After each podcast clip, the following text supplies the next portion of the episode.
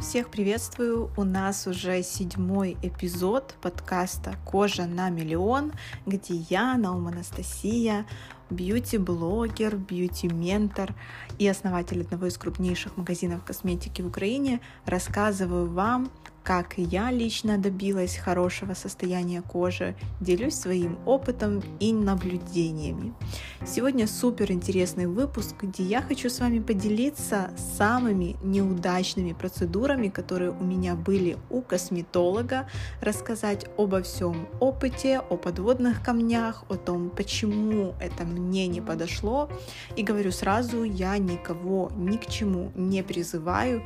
То есть, если для вас работает определенный определенные процедуры, используйте их, получайте удовольствие, получайте результат. Я просто вам рассказываю, как было у меня и почему на мне не сработала определенная методика. Вот и все. Так что оставайтесь, будет интересно.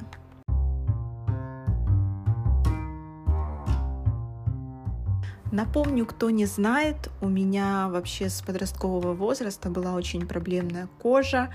Она была комбинированная, но склонна к акне и высыпания. Меня сопровождали более 10 лет.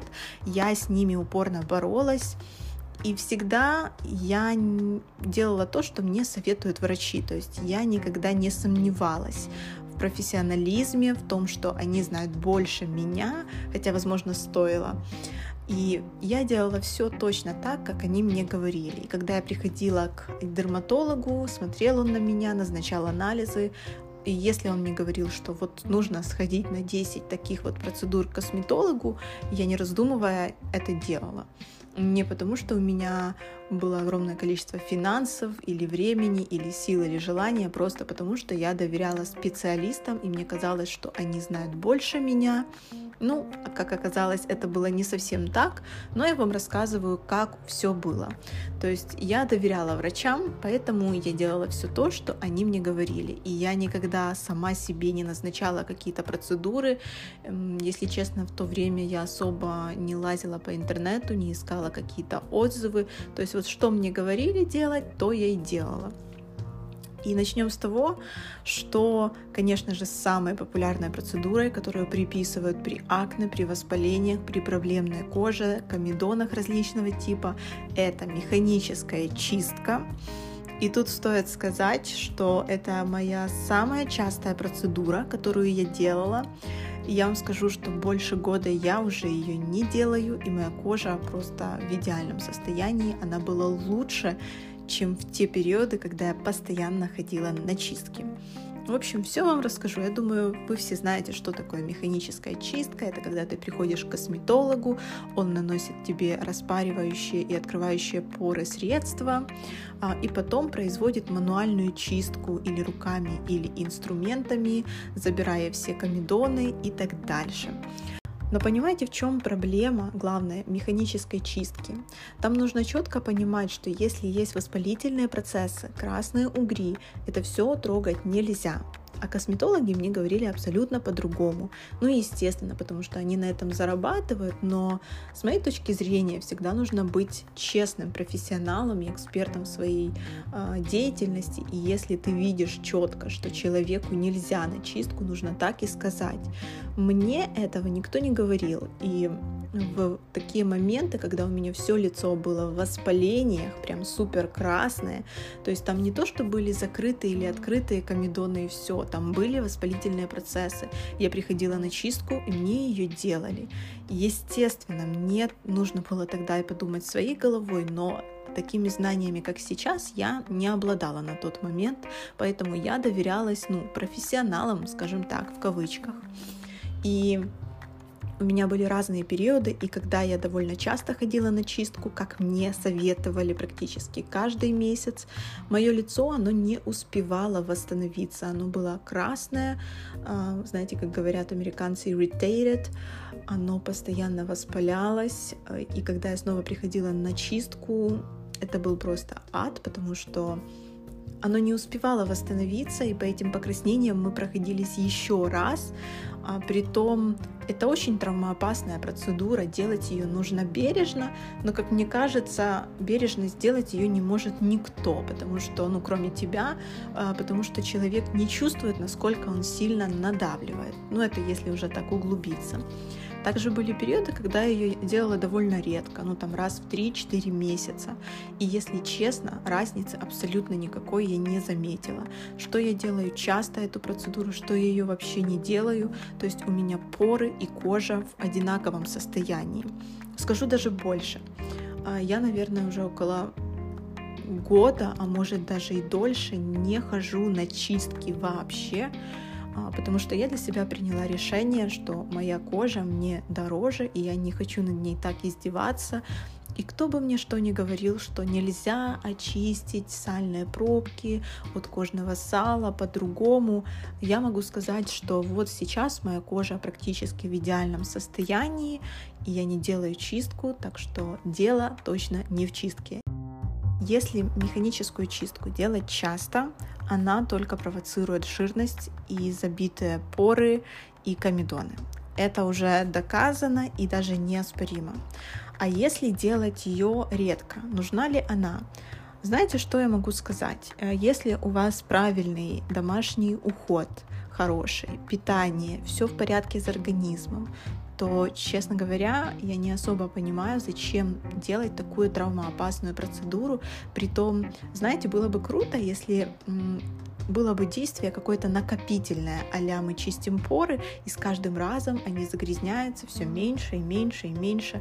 Но этого не произойдет чисто по физиологии. Все. Поэтому мне кажется, что это довольно бесполезная процедура, если честно. Она нужна только в том случае, если вы хотите реально почистить кожу, и вы начинаете все менять, у вас идет лечение, у вас там все чистится, и вы точно знаете, что вы начнете как с чистого листа, с этой чистки. Тогда, в принципе, да, я понимаю, зачем это, но в другом случае подсаживаться как на иглу на эти чистки, вот честно, я этого не понимаю и не приемлю. Даже скажу вам больше. Я изучаю очень много практик различных дерматологов и врачей зарубежных, и у них считается это довольно устаревшей процедурой многих странах вы вообще не найдете профессионала, который делает чистки. Вот, типа в Корее у них вообще не популярна эта процедура, делают ее в основном только русскоговорящие. Сами корейцы, они практикуют другие процедуры для кожи. И да, вы сейчас можете сказать, что они очень любят пластику, они все колятся и так дальше. Ну, возможно, но и то, посмотрите, в каком у них состоянии, говорит о том, что эти люди знают многое о коже, об уходе, они задают тренды, и они реально в этом плане крутые. Поэтому я всегда стремлюсь и смотрю для себя, знаете, примеры лучших профессионалов, лучших стран изучаю. Также мне назначали один раз курс а, процедуру фототерапии. Я прошла целый курс, а, было ноль эффекта. А, кто не знает, фототерапия это когда идет излучение разного вида света, который влияет на определенную проблему, и как бы она должна устраниться, ситуация должна улучшиться. Мне обещали все. И сужение пор, и то, что воспалительные процессы уйдут, и то, что кожа будет в норме, и жирности не будет, и постакны уйдут. В итоге я, конечно же, ничего не получила. А процедура эта реально стоит достаточно дорого, там около тысячи гривен одна процедура, а вам нужен такой курс там из 70 процедур. Ну, то есть можете посчитать, насколько это невыгодно. В итоге, когда я закончила курс, а, у меня еще и появилась проблема под глазом, появился четко в тот момент а, сосудик достаточно большой и ну, знаете, как при куперозе, да, такая сеточка, только у меня появился сосудик. Раньше с этим проблем не было, предрасположенности у меня особо к этому не было. И, ну, возможно, это, конечно, какое-то дикое совпадение, но я получила негативный опыт, я поняла, что точно фототерапия не для меня, результата вообще нет, никакого. То есть ни в лучшую, ни в худшую сторону ничего не было. Следующее это пилинги. тема поинтереснее. Вот мне кажется, будущее за пилингами в любом случае.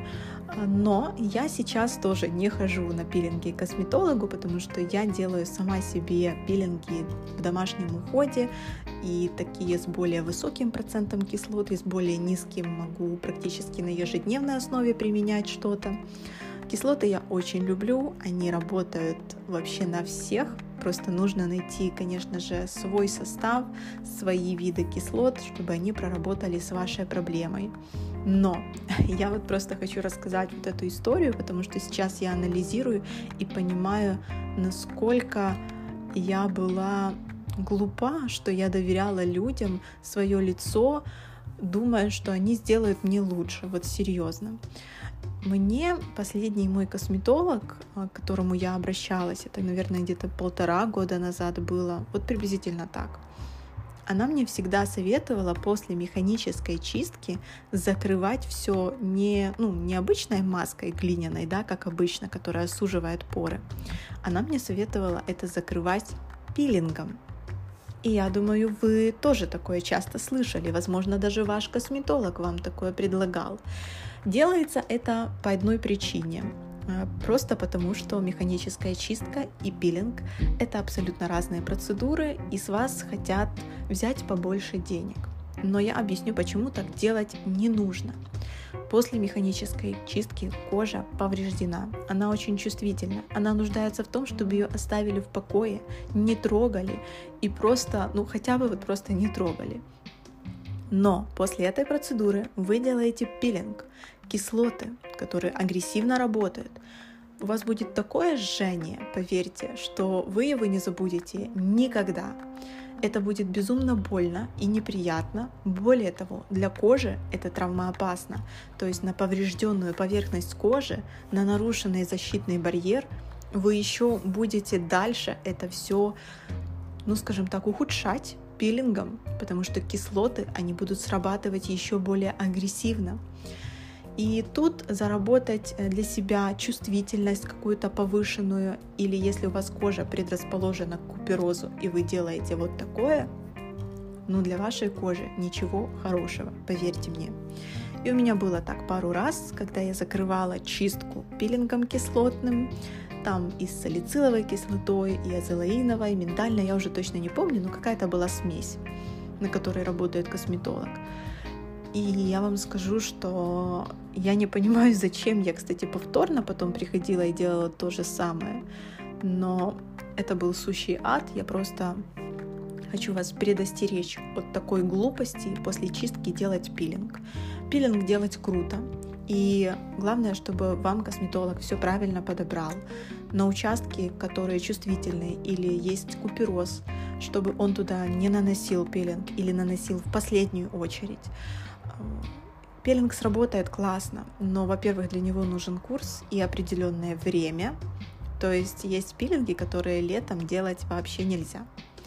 А плюс а, пилинги требуют а, тщательного домашнего ухода. Ну, в принципе, как и любая косметологическая процедура, то есть надеяться, что вы дома не ухаживаете, а потом приходите раз в неделю и косметолог делает чудо, и что это все классно сработает, не стоит. В общем, да, пилинги я советую делать, но точно в отдельные дни от чистки. И как я уже сказала, лучше откажитесь от чисток в пользу пилингов. Та же самая салициловая кислота, BHA кислота, которая проникает в поры, которая жирорастворимая, которая суживает поры, она вам заменит чистки у косметолога. И это будет бережно, и это будет безопасно. Плюс салициловая кислота еще и как антибактериальный агент работает. Давайте это все подытожим. Я рассказала о своем опыте, не самом удачном. Я сказала о том, что какие процедуры мне нравятся у косметологов, но я надеюсь, что вы все понимаете – Косметолог это все прекрасно и замечательно, но это дополнение к тому, что вы на ежедневной основе делаете два раза в день со своей кожей. Если не будет правильного домашнего ухода, качественного, если вы будете, я не знаю, ухаживать средствами устаревшими э, или очень дешевыми, которые там не работают на коже, то вот эта вся схема, она рушится, она не работает. И поэтому вы не получаете результат. Не удивляйтесь. Но я говорю как есть, потому что каждый день я консультирую по нескольку человек, я подбираю уходы, я вижу одни и те же ошибки. И вот такой подход, он говорит только об одном. Понятно, почему вы не получаете результат. Ну, в общем, мне кажется, это был достаточно такой забавный выпуск, потому что не каждый готов поделиться какими-то своими фейлами, да, своими провалами. Обычно мы все с вами читаем и слышим эту историю успеха, 10 секретов красивой кожи и так дальше, а рассказать о каком-то негативном опыте ну, я еще такого особо не встречала, именно что касается процедуры косметологов. Поэтому мне показалось интересным с вами этим поделиться. И как обычно, э, дисклеймер. На следующий раз я в восьмом эпизоде в следующую пятницу вам расскажу о своем самом неудачном летнем отдыхе и о том, как солнце вообще влияет на кожу и что у меня произошло тем летом с моим лицом. Так что обязательно включайте в пятницу подкаст, слушайте, оставляйте отзыв. Это реально очень важно для меня. И я надеюсь, что у вас будет крутое настроение и очень классная неделя. До встречи!